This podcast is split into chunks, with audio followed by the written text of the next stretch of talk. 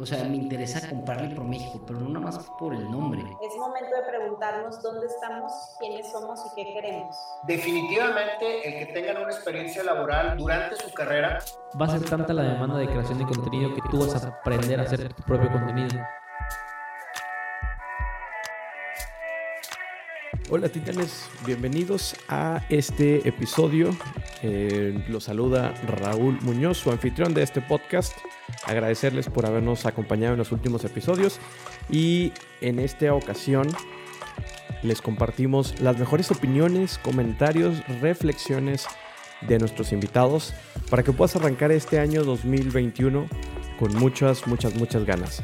Les recuerdo también que estamos muy próximamente por arrancar lo que es la nueva temporada con nuevas entrevistas, nuevos invitados y nuevas historias. Así es que pendiente, puedes ver todo este seguimiento en nuestras redes sociales, arroba Titanes Podcast, donde podrás encontrar inclusive algunos detrás de cámaras de las entrevistas que hemos estado recopilando. Así es que, si no has por el momento, te dejamos con el episodio del día de hoy y nos vemos en el próximo episodio que no quede muy abstracto. O sea, ¿cómo extraes todo eso que, a lo mejor dejaste de un lado, que cerraste, que eh, omitiste? ¿Cómo extraes esos conocimientos? ¿Cuál es el proceso? Creo que, no he sido tan táctico, ¿no? O sea, como escribir un postmortem, ¿no? Claro. Que mucha gente hace eso. Yo nunca he hecho un postmortem, pero sí creo que soy bastante consciente en hacer este análisis internamente y, y tal vez sería sano hasta escribirlo en un lado, en algún lugar. De, lo que leo, de lo que escucho, normalmente tomo muchas notas, pero es curioso que no tomo notas de lo que experimento, ¿no?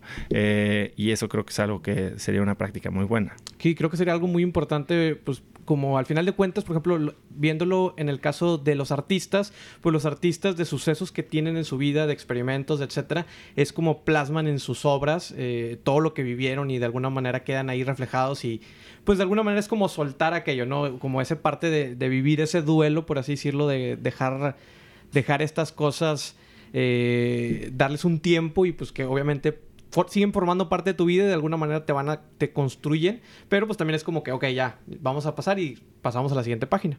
Así es. Ok. Osvaldo, entrando ahora sí, o Oso, entrando ahora sí, por ejemplo, en el tema del podcast. ¿Cómo inicias en el podcast, en el mundo del podcast? ¿Ya, ya eh, habías entrado en algo de comunicación eh, antigua, anteriormente o algo? ¿O de plano dijiste, oye, ¿sabes qué? Vamos a lanzarnos también con nuestro podcast. Eh, la verdad, a ver, son, hay, dos maneras de responder esto. Nunca había sido yo un comunicador. Ok. Pero siempre, y desde hace más de 20 años, creo que he tenido mucha exposición a los medios de comunicación. A poderle vender más productos a los chinos. ¿Llevan apoyos de gobierno ustedes? No. Ahorita lo estamos haciendo todo 100% privado. Siento que no me gusta nada el tema de gobierno porque mucha gente cuando baja fondos depende de ellos, entonces se vuelve una adicción.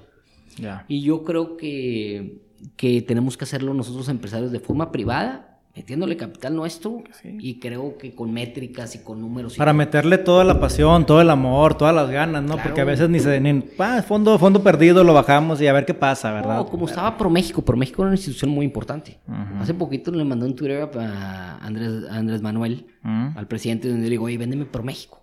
¿Ah, sí? Porque me interesa que me... o sea, me interesa comprarle ProMéxico, pero no nada más por el nombre sino creo que la, o sea, los 10, 15 años que duró ProMéxico tienen mucho valor. Se hicieron muchas operaciones, captaban inversión china, captaban inversión de extranjera de cualquier índole, alemana, de, cual, de todos los países, y el de haberlo desaparecido, pues ¿quién está cachando eso? es una. Dos, ¿quién está promoviendo los, los, los, productos mexicanos? Entonces lo que pasaba con ProMéxico es que era, no era sustentable porque era pues, fundeado por gobierno. Ajá. Yo creo que se puede hacer en una entidad 100% eh, privada, con empresarios de nivel que pueden hacerlo rentable. Ya. O sea, que puede ser eh, la referencia a cualquier parte del mundo para poder empezar a hacer negocios con cualquier país. Muchas veces, y, yo lo he visto en universidades tradicionales, el, el, profesor, o sea, los alumnos saben mucho más que el profesor. Y, y ese es el cambio de paradigma, el que algunas universidades les está costando trabajo entender y otras, como por ejemplo el TEC de Monterrey, los entienden muy bien, evolucionando con su modelo TEC 21. Entonces, si empezamos desde cero, es ¿para qué sirve la universidad? Yo te diría, sirve para aprender a resolver problemas.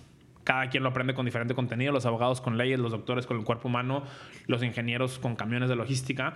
Y sirve también para madurar socioemocionalmente porque a los 18 años pues no, sabe, no, no hemos crecido como adultos, ¿no? la educación es un mercado gigante, ¿no? Entonces hay espacio para todos y, y yo creo que en el futuro va a haber pues a lo mejor las top 20 universidades de Latinoamérica, más otras 20 neouniversidades como Collective, más cada quien volviéndose educador digitalmente, ¿no? Entonces e, es un mercado muy grande, entonces no, es porque existan unos ya no haces otro. Y la otra cosa es, requieres de muchas cosas distintas, ¿no? Entonces, por ejemplo, vamos a hablar puntualmente, en, en la maestría de Collective, que es un máster en negocio y tecnología, pues ves ciertos overviews de, de muchos temas, incluyendo lo que te mencionaba de marketing. Oye, ¿cómo haces mejores preguntas de marketing?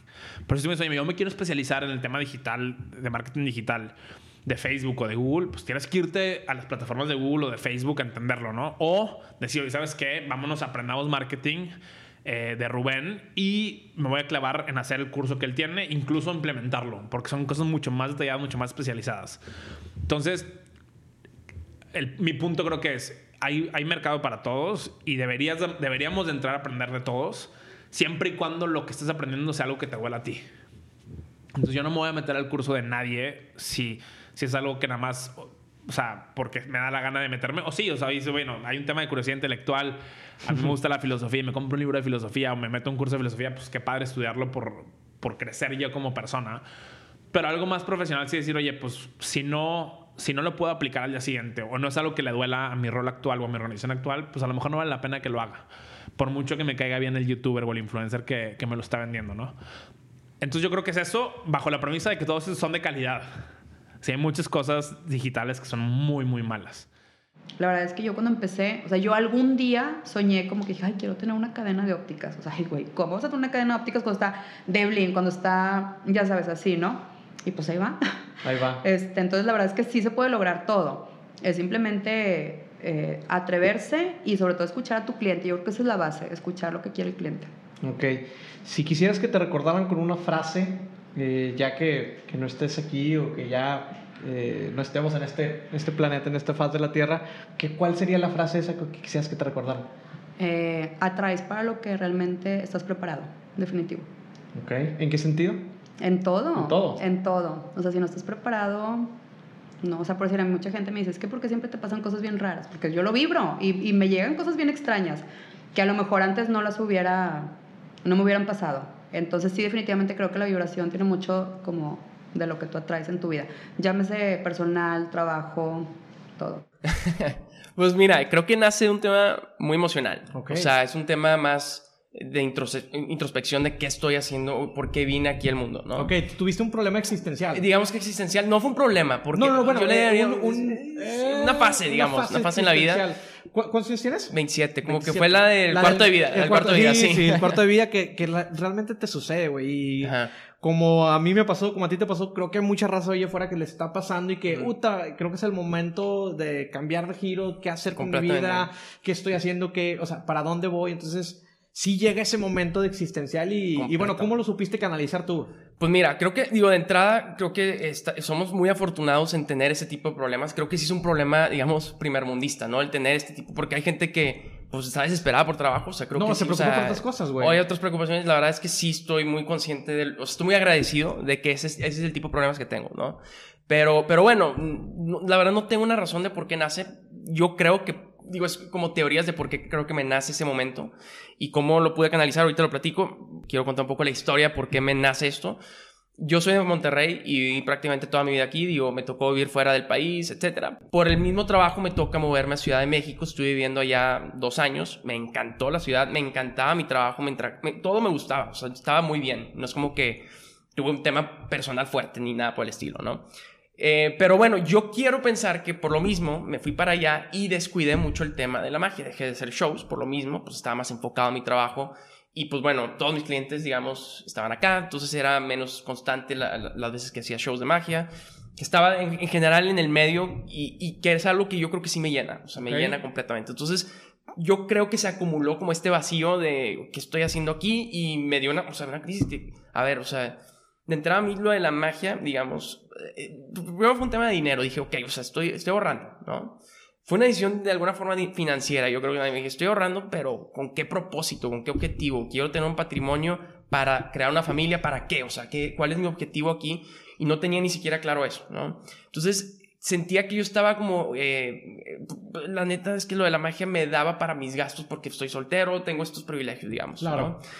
Em, entonces decía, pues, o sea, ¿qué estoy haciendo, no? O sea, ¿por qué estoy trabajando para, para esto que estoy haciendo el día a día? Entonces fue una crisis nada más así como que, a ver, pues, ¿qué pasa? ¿Qué pasa si empiezo, ahorita yo le dedico mi, el 20% de mi tiempo a la de la magia? ¿Qué pasa si yo le invierto los papeles y le invierto el 80% a la magia y el 20% a otras cosas?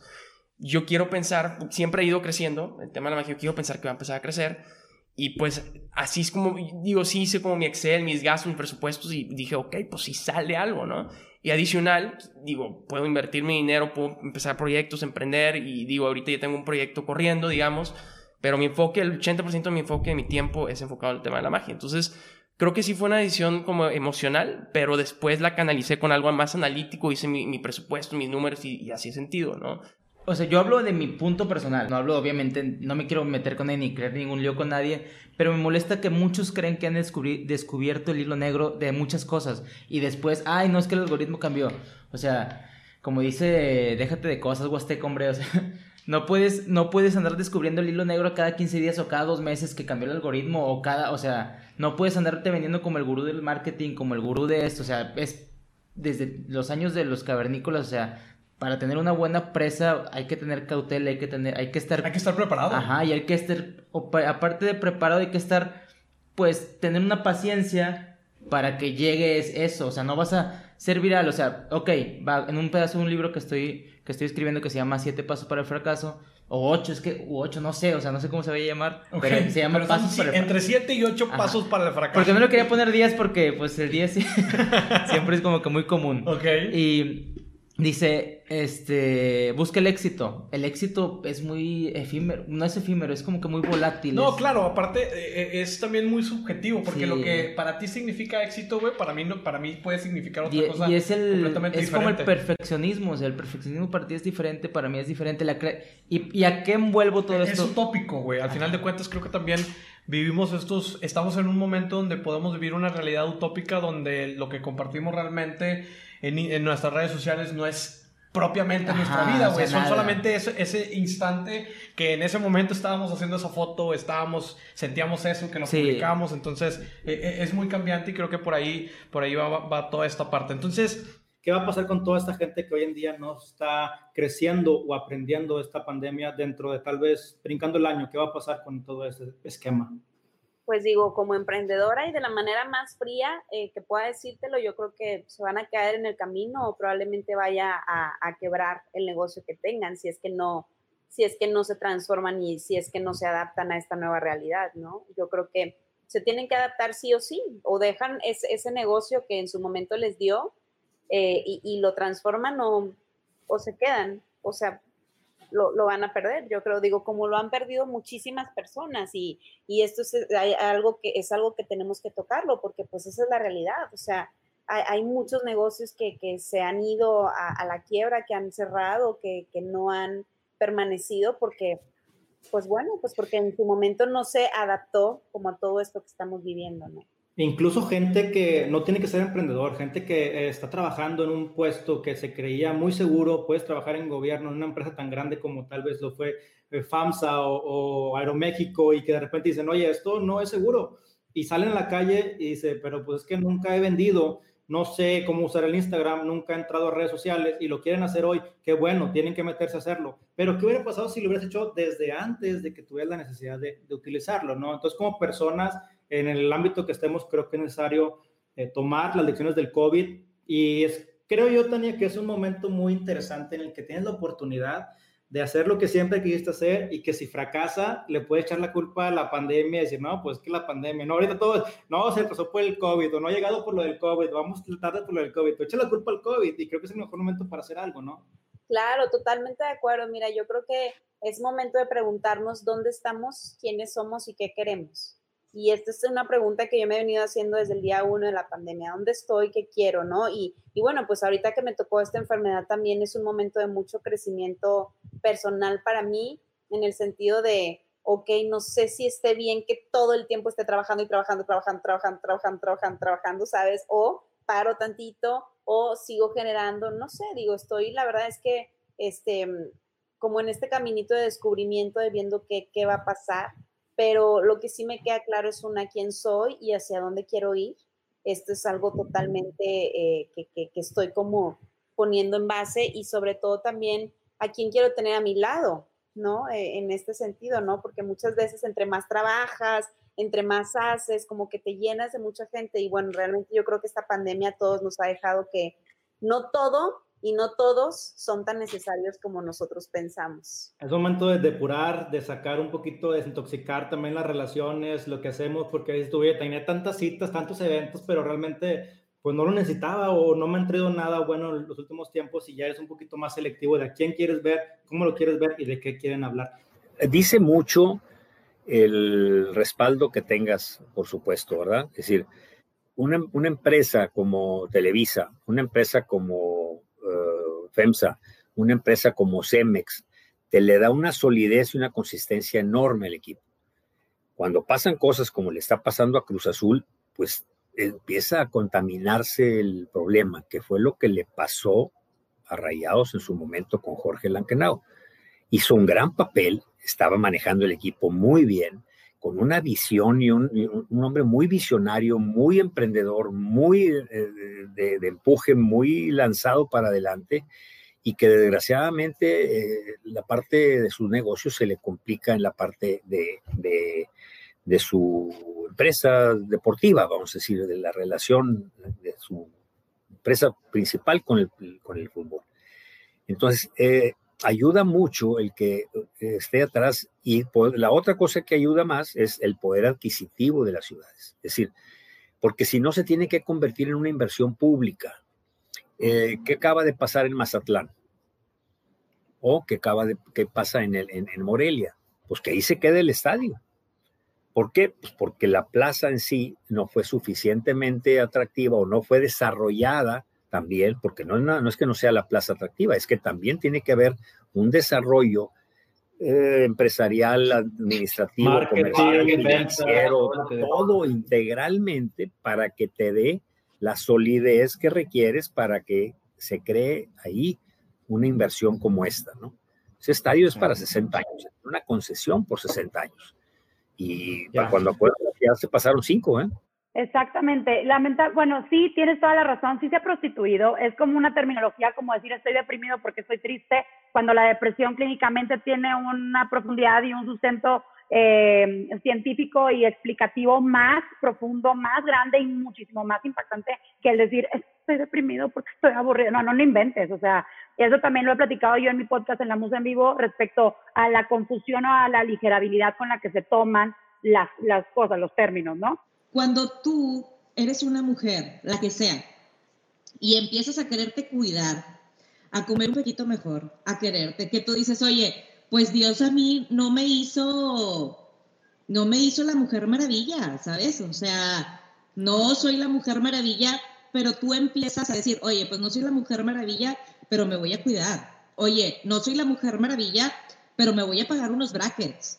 Eh, olvídate de comprar bolsas, olvídate de lujos, olvídate de todo. Oye, no soy la mujer maravilla, pero me voy a ir 40 minutos a caminar diario. Oye, no. Cuando tú empiezas a invertir pequeños fragmentos de tiempo en ti, es cuando realmente te empiezas tú a querer. Porque si tú no haces nada de esos pequeñitos esfuerzos invertidos en ti, pues sí, sí, la verdad es que sí llega ese momento en el que dices, ay, pues Dios me hizo así, ay, no, pues a mí me tocó estar así, o sea, no tengo suerte. Pues no, mi reina, créeme lo que si te cuidarías, aunque sea 15 minutitos al día, vas y estiras la patita al parque y esos esfuerzos mínimos empiezan a hacer, no a cambiar, olvídate, empiezan a hacer que tú vayas adquiriendo ese empoderamiento porque tú dices, oye, oye, espérate, ya llega cualquier persona ya no aceptas a cualquier persona. Oye, ya llega el borracho con la cerveza y el drinky y tú le dices, no, papá, oye, yo me cuido, yo no me como la torta en la noche, mi rey. Y así empiezas, o sea, tú solita empiezas a decir, oye, yo esto no me merezco. Ah, yo me merezco un poquito más porque, oye, yo no como de eso. ¿Sí me explico? Mira, yo creo que dependiendo de cada persona, cada tiempo y cada carrera, porque no, no todas son iguales y no todas las personas son iguales.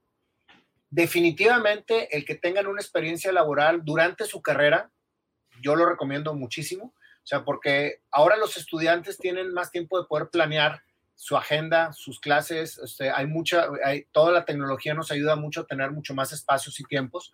Entonces, sin duda, este, yo les recomiendo sí trabajar. Si no pueden hacerlo mientras que estudian, háganlo en los veranos o háganlo en los tiempos que puedan tener o invéntense algún proyecto para que lo puedan a lo mejor trabajar los fines de semana, pero indiscutiblemente, este, a, mí me, a mí me sirvió muchísimo. Este, no quiero decir que sea una Biblia que tienes que hacer y lograrlo, si no, no vas a hacer, este, no, o no vas a poder llegar a hacerlo, pero creo que es una experiencia sumamente enriquecedora el que puedas combinar las dos cosas. No sé si me explico. Mm, más o menos, ¿eh? O sea, por tema de, de, redes sociales, por tema de, de, digitalización, ¿no? ¿Qué tipo de empresas están condenadas a hacer ¿O qué tipo de profesiones? Ah, ok, ok. Pues no sé, siento que ahorita las agencias digitales se van, ir, se van dando y saliendo un chorro. Pero yo creo que se va a desaparecer. Porque es un commodity, güey. Porque va a ser tanta la demanda de creación de contenido que tú vas a aprender a hacer tu propio contenido. Así como el de bodas, el de bodas no ha desaparecido, o sea, se siguen grabando, pero pues hay un chorro y ya solo es como que estás en precios, se va a hacer un, la agencia digital se va a hacer un trabajo normal. A lo mejor podrá ser confuso. Claro. Que me, me dicen, bueno, es que Clara toca temas de desarrollo personal, de orden, de imagen, de belleza y de política. Sí, hay un hilo conductor Finalmente estamos hechos de muchas cosas. Y para mí, pues si yo todo esto se lo puedo dar a un político, créanme, vamos a tener políticos con mayor calidad humana. Un político que no está pensando en el exterior, un político que está pensando primero en él ser una buena persona, en ordenarse su casa, sus cosas, eh, sus pensamientos, para que luego ordene un municipio o ordene un congreso o ordene un país. Hemos llegado al final del episodio. Muchísimas gracias por llegar hasta este punto. Comparte este episodio, dale suscribir si estás en Apple Podcast y dale seguir si estás en Spotify. También recuerda que puedes compartir directamente en Instagram etiquetándonos arroba titanespodcast. Muchísimas gracias y hasta la próxima.